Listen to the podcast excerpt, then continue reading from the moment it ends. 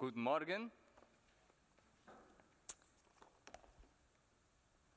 Schön an diesem Morgen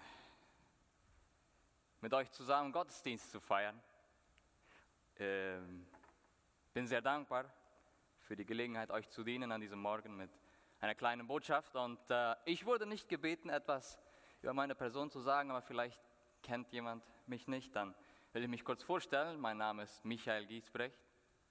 Ich äh, habe in den letzten paar Jahren mein Studium, Grundstudium abgeschlossen in Erziehung und in Theologie. Bin jetzt angestellt beim Campus Gutenberg in Lambaret und das geht mir sehr gut, dort zu arbeiten, dort zu dienen. Genau, das bin ich. Und äh, ich möchte euch heute mit einer äh, Predigt dienen. Den Titel habt ihr schon gesehen, Brennholzstatuen und ein göttlicher Vergebungszuspruch. Es geht heute um, um Götter.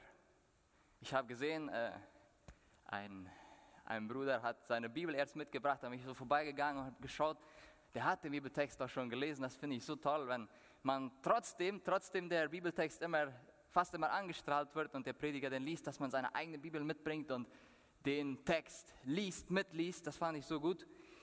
Jesaja 44, das ist der Bibeltext heute.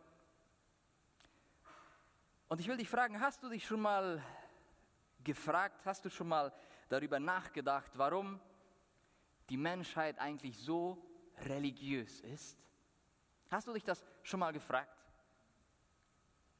Man sagt, es ungefähr so um die fünf Hauptreligionen gibt auf der Welt, also der Buddhismus, Hinduismus, Christentum, Islam etc. Und dann gibt es aber noch tausende kleine äh, äh, Sekten, äh, Religionen, Bewegungen, Ideologien. Warum?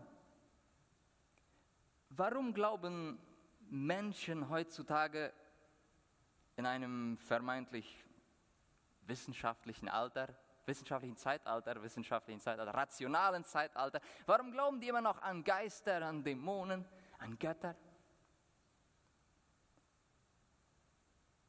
Deine Arbeiter auf dem Land, warum hacken so viele, vielleicht nicht alle, aber hacken so viele, wenn sie ein neues Haus bekommen, alles rum das Haus herum so frei und, und die schönen Schattenbäume und der Windschutz. Warum stellen sie Kanya für den Pombero in den Busch?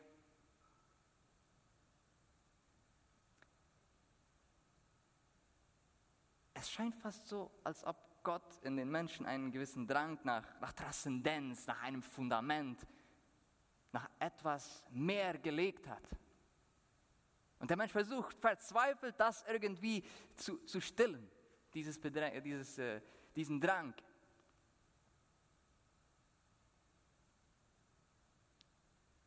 Und oft vielleicht an der falschen Stelle.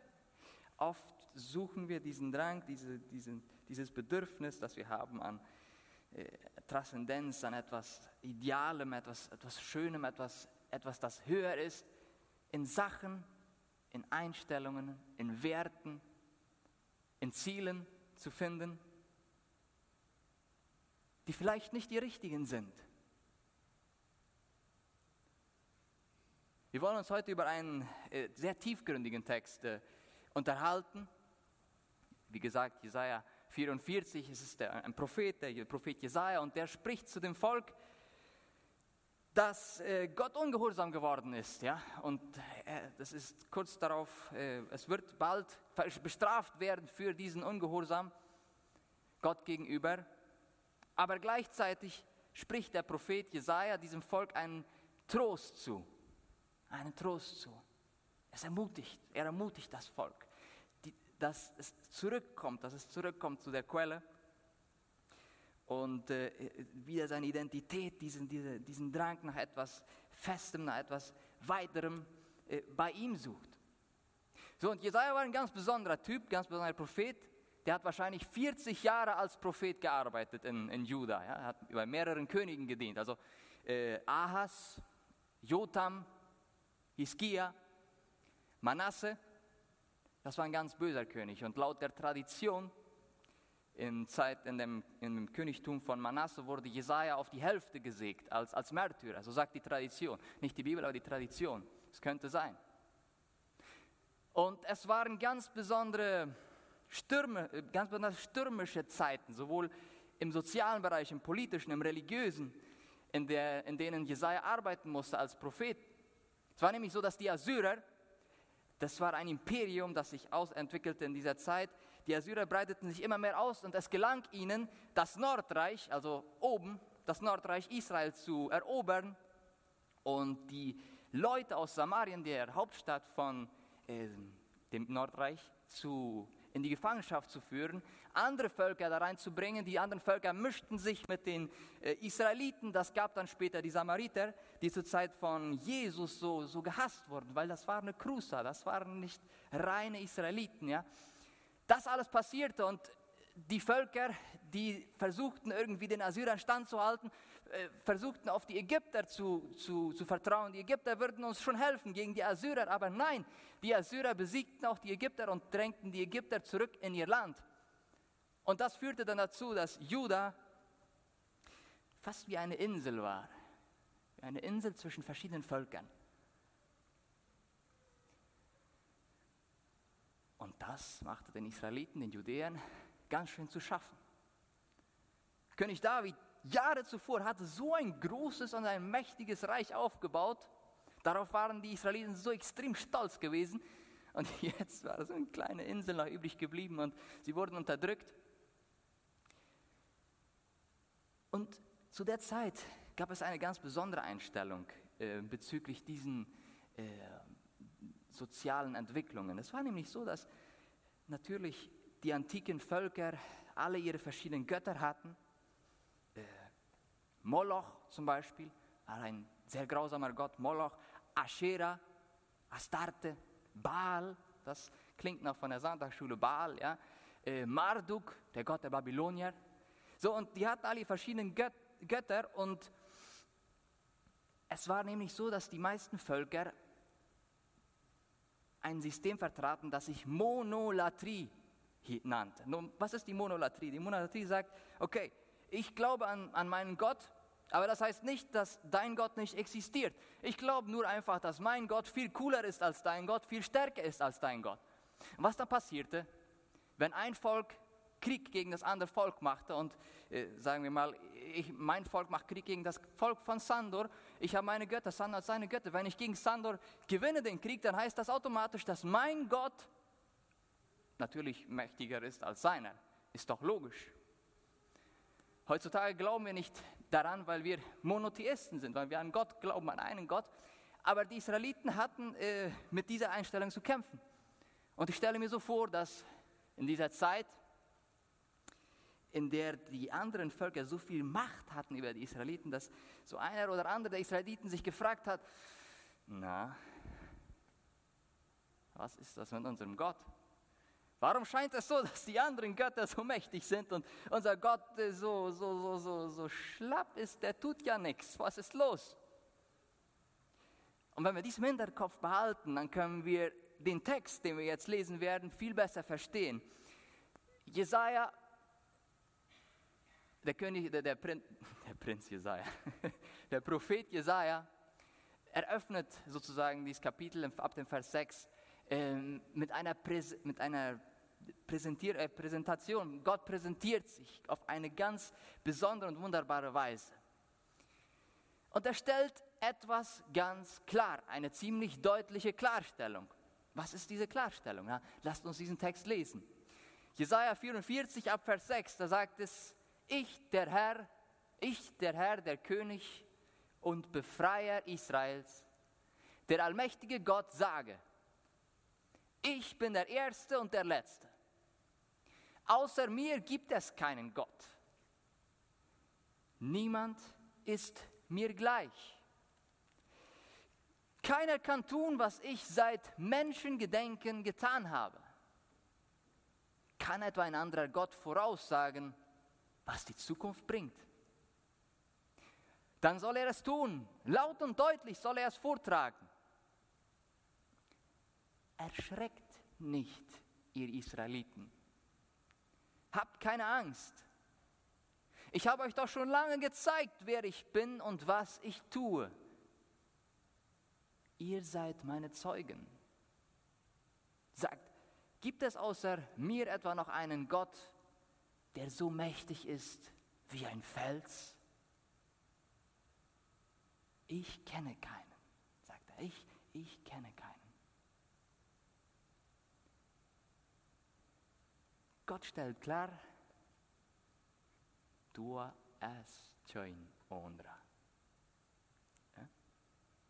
Ich weiß, du hast Angst, Israel. Ich weiß, du siehst mein Wirken nicht. Ich weiß, du denkst, deine Lage ist auswegslos. Ich weiß. Trotz all dem bin ich es, der euch damals aus der äh, ägyptischen Gefangenschaft äh, befreit hat. Bin ich es, der euch Vergebung zusagt. Ich bin euer Fels. Ich sage und entscheide, was in der Zukunft passiert. Ich bin allmächtig. Und ihr nicht. Und die Ägypter auch nicht. Und dann geht der Text weiter. Und jetzt kommt eine Ermahnung. Und die Ermahnung bezieht sich auf die nutzlosen Götzen. Wir haben erst schon gesehen, dass die, die, die antiken Völker alle ihre verschiedenen Götzen hatten. So, und Gott braucht Jesaja, um auf eine ganz, ich, ich finde, es ist eine ganz brillante Weise, Art und Weise, den Völkern klarzumachen, dass es nutzlos ist, sich auf andere Götzen zu verlassen. Das ist ein bisschen Sarkasmus, ein bisschen Ironie. Und Gott versucht diese Botschaft zu ermitteln. Verlasst euch nicht auf andere Götter. Baut nicht auf Sand, baut auf dem Felsen. Seid vernünftig. Denkt nach. Lasst uns diesen Text lesen. Ohnmächtige Menschen sind sie alle, die sich Götterfiguren anfertigen. Ihre Götzen, die sie mit solcher Hingabe verehren, auch sie sind nutzlos. Wer für sie eintritt, beweist damit nur, wie dumm und blind er doch ist.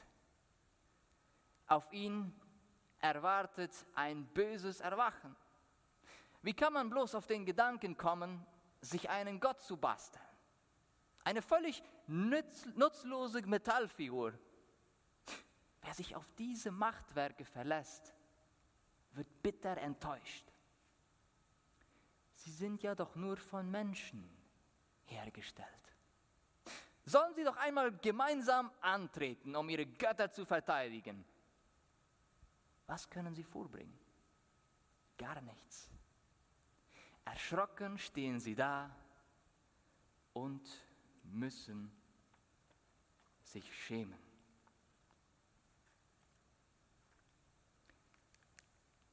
Wir müssen verstehen, und ich glaube, das wissen wir alle, dass es dem Menschen an für sich schwerfällt, an etwas zu glauben oder etwas anzubeten, das er nicht sehen kann, das er nicht messen kann, das er nicht fühlen kann. Weshalb sonst straucheln wir so oft in unserem Glauben, wenn Gott mal schweigt, wenn wir Gott nicht spüren, wenn wir nicht sehen, dass er etwas tut. Wir beten so sehr und äh, nichts passiert. Und wir fangen an zu zweifeln, weil es uns als Menschen schwerfällt, an etwas zu glauben, das wir nicht sehen, dass wir nicht wirklich messen können, dass wir nicht richtig anfassen können. Wir haben zum Beispiel auch guten Grund anzunehmen, dass Abraham, ja, Abraham, bevor Gott ihn rief, dieser unsichtbare Gott, jedenfalls, wenn man ihn mit den, mit den Götzenstatuen vergleicht, unsichtbar, in dem Sinne unsichtbar, man kann gut annehmen, dass Abraham, bevor Gott ihn rief, ein Götzenanbeter war. Wir können auch annehmen, dass das Volk Israel, als es in Ägypten war, die ägyptischen Götter angebetet hat. Es könnte sehr gut sein. Warum sonst kannten sie sich so gut mit der Götzenherstellung aus? Ich meine, Mose war einmal kurz auf dem Berg, dem Volk kam das nicht so kurz vor, und schon hatten sie sich einen goldenen Desmamante gegossen. Und Gott kommt mit diesen krassen zehn Geboten und sagt, ich bin der Herr, dein Gott, der dich aus Ägyptenland, aus der Knechtschaft geführt habe. Du sollst keine anderen Götter haben neben mir. Puh, das ist ein bisschen kompliziert. Ich meine, schau mal, Gott, alle haben ihre Götter. Ich meine, okay, was noch? Du sollst dir kein Bildnis noch irgendein Gleichnis machen. Weder von dem, was oben im Himmel, noch von dem, was unten auf Erden, noch von dem, was im Wasser unter der Erde ist. Bete sie nicht an und diene ihnen nicht.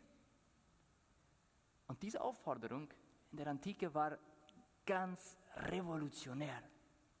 Ich meine, das Logischste, was ein Mensch machen kann, ist etwas zu anbeten, das er sehen kann, von dem er hat ein Bild. Wenn wir, wenn wir in die verschiedenen Kulturen schauen, dann, dann sehen wir, dass das, dass das fast immer so ist. Die Sonne zum Beispiel, wow, die kommt jeden Morgen vor, die wärmt, die lässt mein Getreide wachsen. Da muss ein Gott sein, dahinter stecken. Da muss ein Gott dahinter stecken. Der Donner oder die Blitze, ja. Wer hat nicht Angst vor den Blitzen? Wer hat nicht Angst vor dem Donner?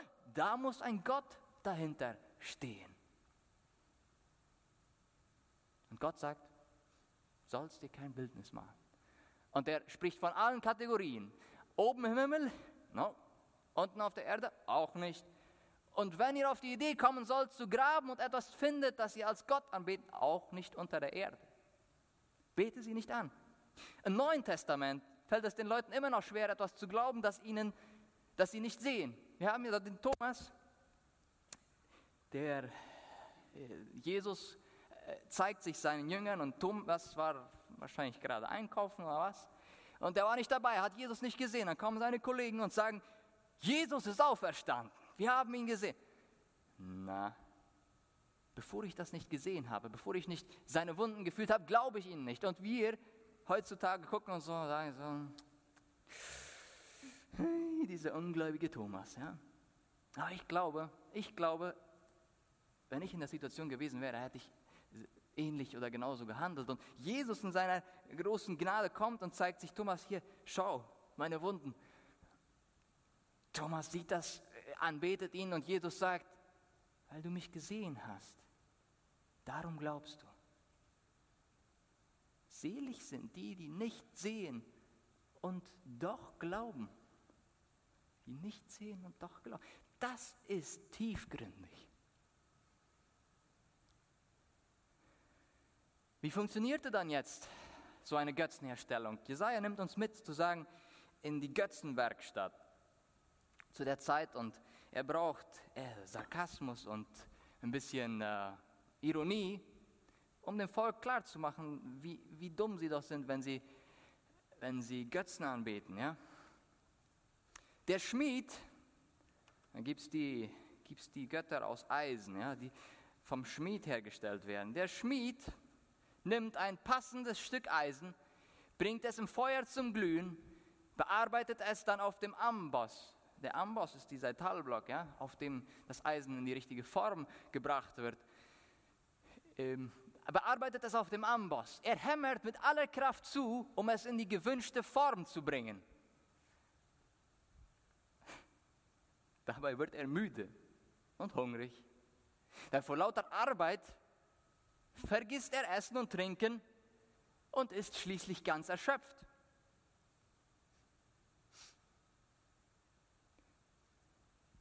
Wenn man daran ein bisschen denkt, wenn man ein bisschen darüber nachdenkt und sich das ein bisschen vorstellt, dann ist es eigentlich ganz absurd. Ja? Ich meine, der Mensch, der wird müde, weil er seine eigenen Götter machen muss. Ein Schmied, ich, ich stelle mir so vor, der Schmied, der kommt dann von der Arbeit nach Hause zu seiner Frau. Frage, Hallo Schatz, wie warst du auf der Arbeit? Na ganz gut, ich habe heute fünf Götter hingekriegt. Also, was ist das für eine Inkohärenz? Man wird müde, weil man sich so sehr um seine Götter kümmern muss. Okay, da gibt es die Götter aus, aus Metall, dann waren die Götter aus äh, Holz. Ja? Bei Holzfiguren nimmt der Schnitzer Maß, zeichnet die Umrisse der Figur und haut sie grob aus. Dann zieht er die feinen Linien und schnitzt das Standbild, bis es aussieht wie ein Mensch von schöner Gestalt, der dann als Gott in ein Haus gestellt wird. Das muss man den Götter erfinden lassen. Die waren ganz schön kreativ. Und die konnten wirklich schöne, hübsche äh, Gegenstände anfertigen, schöne äh, Statuen schnitzen. Hier sehen wir ein, eine Statue von Zeus, dem griechischen Gott. Und wenn man so die Statue anschaut, das, das hat er wirklich gut hingekriegt.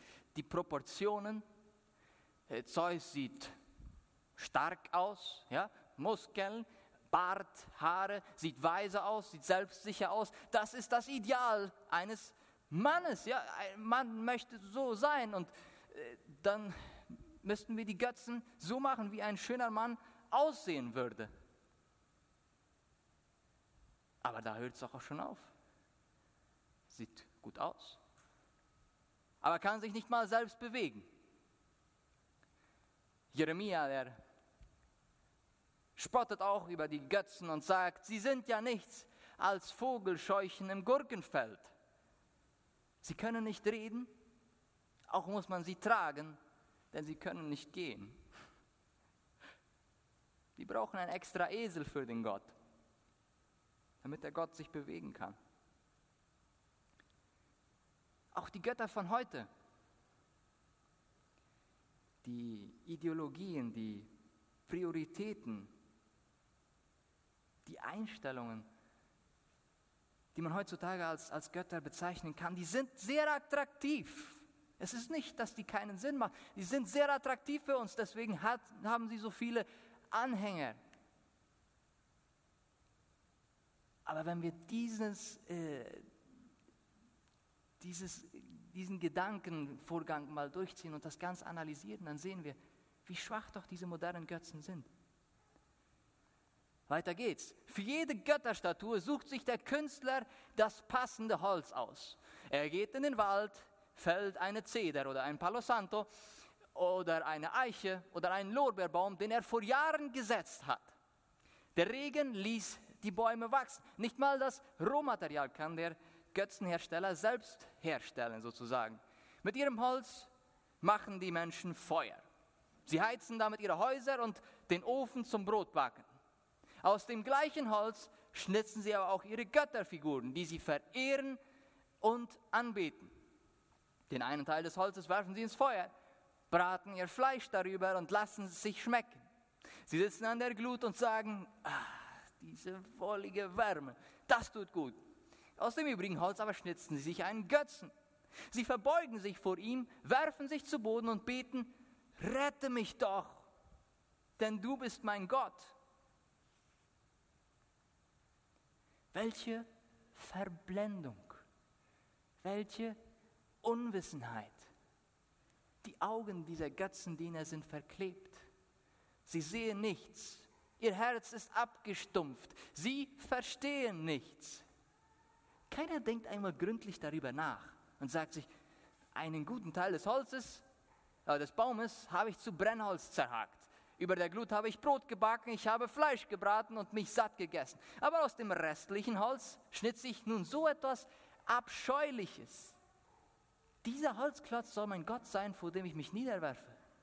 Würde einer von ihnen einmal so weit denken, dann sehe er den Widersinn ein. Genauso gut könnte er die Asche des verbrannten Holzes anbeten.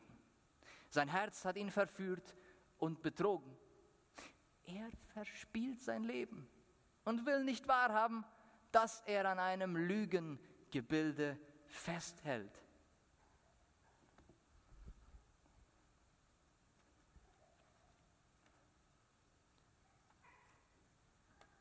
Und da hört es auf mit der Ironie, mit dem Sarkasmus. Denn jetzt wird es ernst.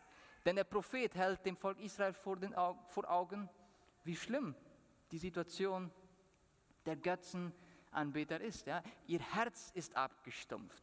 Sie verstehen nicht, sie sind unwissend, sie sind verblendet. Sie halten an einem Lügengebilde fest und sie verspielen ihr Leben. Wer von uns möchte, dass man so etwas über uns sagt?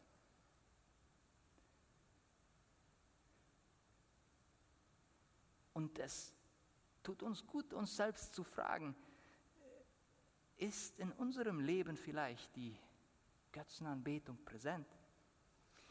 Halten wir an irgendeinem Ideal, an einem Lügengebilde vielleicht fest? Hat unser Herz uns vielleicht betrogen?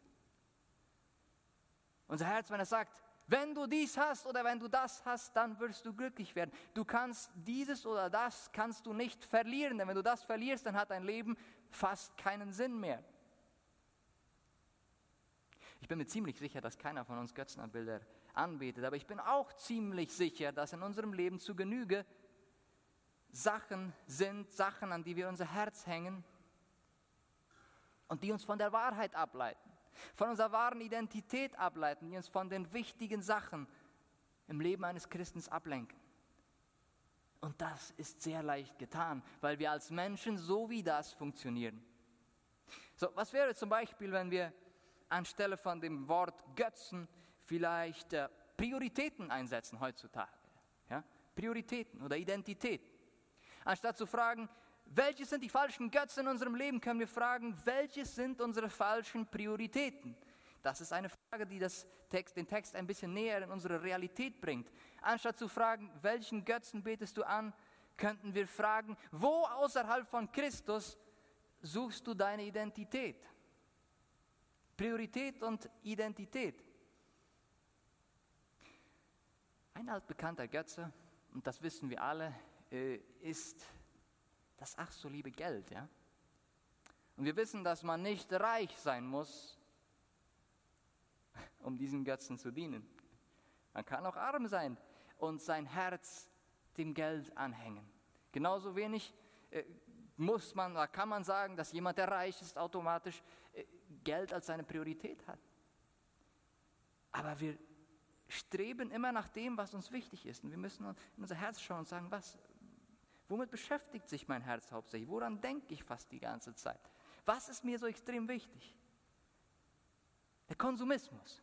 Ja? Vielleicht trifft das ein bisschen mehr so die jüngeren Leute. Kaufen, wegwerfen, kaufen, wegwerfen. Nein, dieses Kleid kann ich nicht anziehen, hatte ich schon dreimal angezogen, das ziehe ich nicht nochmal an. Äh, Handy, oh, äh, ist schon ein neues Modell, muss ich mich anpassen. Das, wenn, wenn, wir uns das ganze Modegeschäft mal anschauen, dann sehen wir eigentlich, wie, wie absurd das ist, was das für ein großes äh, Lügengebilde ist oft. Wenn man uns versucht klarzumachen, du musst das und das haben, um glücklich zu sein. Als ich noch jünger war, dann gab es eine Zeit, in der es Mode war, dass die Männer ihre Jeans ohne Gürtel brauchten und immer ein, zwei Nummern zu groß. Wer erinnert sich noch an diese Zeit? Das ist extrem unpraktisch. Extrem unpraktisch. Du kannst nicht schnell gehen, du kannst nicht laufen, aber du tust es, weil die anderen das tun. Da war es Mode, die Schuhe nicht zuzubinden. Äh, extrem unpraktisch, aber wir tun es weil wir uns anpassen wollen, weil wir mit, der, mit dem Strom schwimmen wollen, weil wir denken, das wird uns glücklich machen.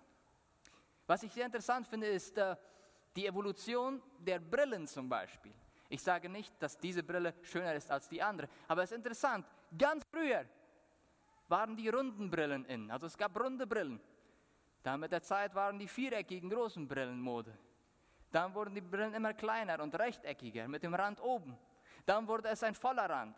Und jetzt sind wir wieder bei den runden Brillen. Ich sage nicht, dass, ich sage nicht, dass diese Brille schöner sieht aus, aussieht als die andere, das sage ich nicht. Worauf ich hinaus will, ist, dass das Ganze ein Zyklus ist und wir glauben, wir müssen immer mitlaufen.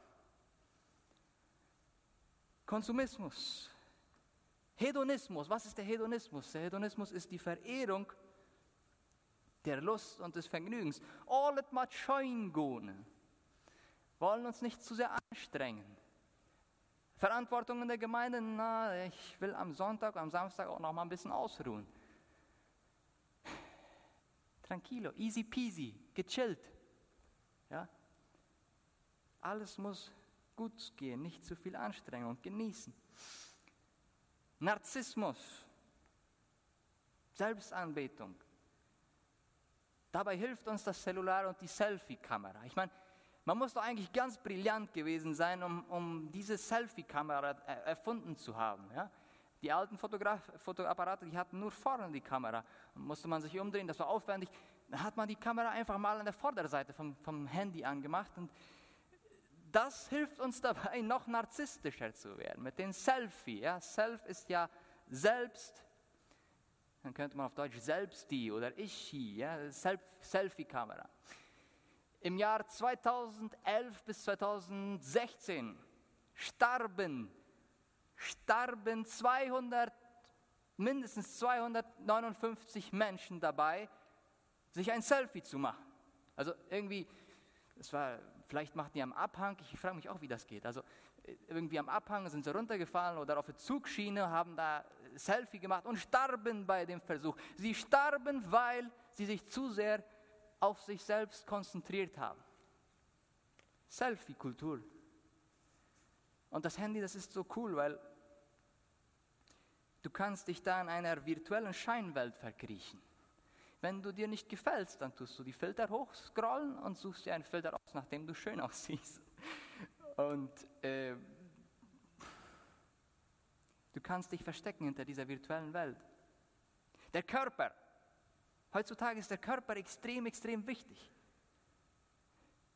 Ich hatte einen Freund, ich habe einen Freund, der äh, ziemlich oft zum, zum Gym gegangen ist, um, um zu trainieren, und er war ziemlich gut darin. Eines Tages frage ich ihn, und wie läuft es mit dem Training? Und er sagt, ich, äh, ich habe aufgehört zum Gym zu gehen, weil ich gemerkt habe, dass es mich vom Wesentlichen abhält. Es hält mich vom Wesentlichen ab. Und dieser Freund ist jetzt äh, Missionar in einem Land, in dem das Christentum nicht so sehr bekannt ist. Und das ist Tapferkeit. Das ist Tapferkeit. Vielleicht ist es Aktivismus. Ja? Ich habe erst vergessen zu erwähnen, dass ich verheiratet bin, schon seit vier Jahren. Und äh, vier Jahre. vier Wochen, vier Wochen, ja. Das ist was ganz Gutes, so eine Heirat. Und, und meine Frau versucht mir manchmal so ein bisschen beizubringen, der mal ein bisschen langsamer, ja? weil in meinem Leben fühle ich mich oft nicht nützlich, wenn ich nicht irgendwas tue. Und vielleicht geht es dir auch so. Wir haben diesen Aktivismus äh, zu einem Götzen gemacht. Ja? Wir leben vielleicht nach diesem spanischen Satz, el que no sirve, no sirve. Ja? Der zu nichts nütze ist, der nützt nichts. Und natürlich hat dieser Satz seine guten Sachen. Ich glaube, als, als, als Kolonie sind wir deswegen so weit gekommen, weil wir in den letzten 90 Jahren diesen, nach diesem Satz gelebt haben. Man hat, man hat der Arbeit, man hat der Arbeit, also dem Nichtstun die Arbeit vorgezogen und das ist gut. Aber wir vergessen vielleicht manchmal, wie grausam dieser Satz ist, el que nos sirve, nos sirve. Wie grausam wir zu uns selbst sind und wie grausam wir zu den Leuten sind, die wirklich nichts mehr Nütze sind, weil sie nicht mehr produzieren können.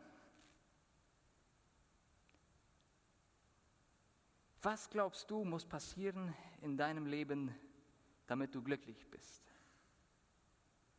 Damit du dich erfüllt fühlst? Damit dein Leben einen Sinn hat? Vielleicht ist es eine Zeit im Leben, du sagst, wenn ich dies geschafft habe, dann bin ich wer. Äh, Estancia bezahlt habe, das Haus bezahlt habe, wenn ich so und so viel, dann bin ich wer. Es gibt so viele Götter heutzutage, die uns verführen, verblenden, die unser Herz abstumpfen lassen, zu denen wir beten, vielleicht nicht mit Worten, aber in unserem Herzen und zu dem wir sagen, rette mich aus diesem See der Sinnlosigkeit. Und wir sehen nicht ein, wie töricht wir handeln. Deswegen glaube ich, dass dieser Text aktueller denn je ist, auch wenn er von Holzgötzen spricht. Doch die Nachricht hört hier nicht auf. Gott hat einen Vergebungszuspruch für sein Volk. Und damit will ich schließen. Das ist der dritte Punkt, ein göttlicher Vergebungszuspruch. Und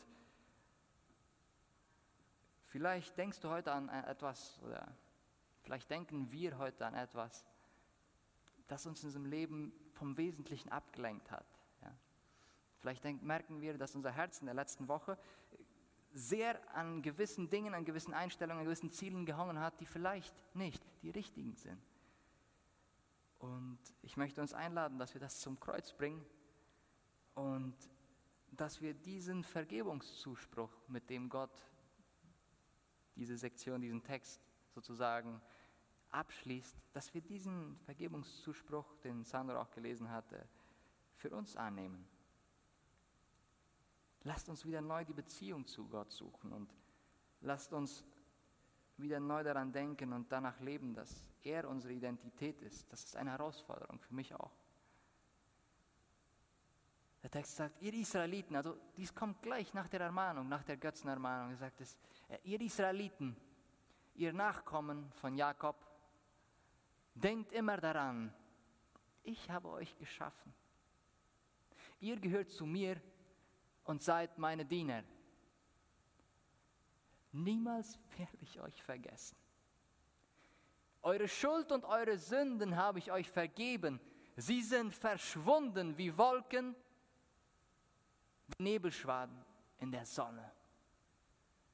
Kommt zurück zu mir, denn ich habe euch erlöst. Erst die Vergebung und dann komm, komm zurück, komm zurück, ja. Freut euch, ihr Himmelswelten, denn der Herr hat gehandelt. Singt, ihr Tiefen der Erde und ihr Berge, brecht in Jubel aus. Ihr Wälder, stimmt ein in das Lied jeder Baum soll mitsingen, denn der Herr hat sein Volk erlöst. An den Nachkommen von Jakob beweist er seine große Macht.